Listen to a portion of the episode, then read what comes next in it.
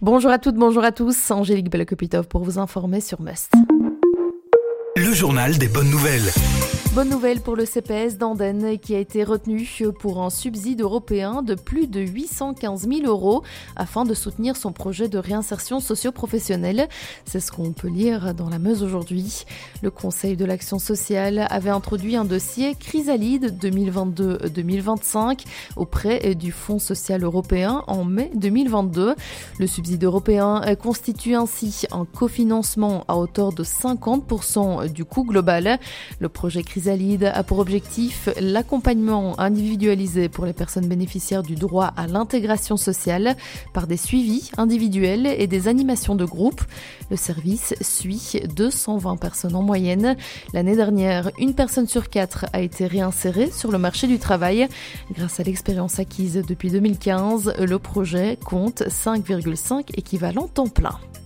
On reste en province namuroise avec le concours Top Woman Belgium 2023 qui dénonce les dictats de beauté et les deux premières dauphines vivent dans la province.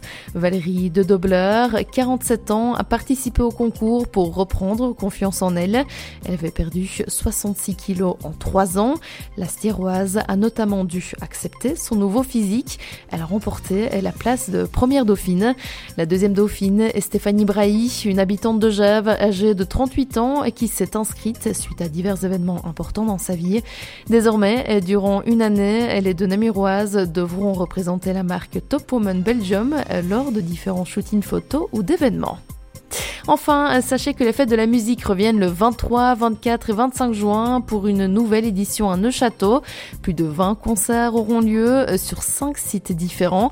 Et la nouveauté, c'est que l'organisation a été centralisée par diverses associations et commerçants dans le centre.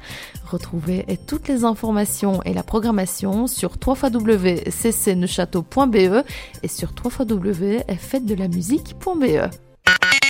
L'information régionale en radio.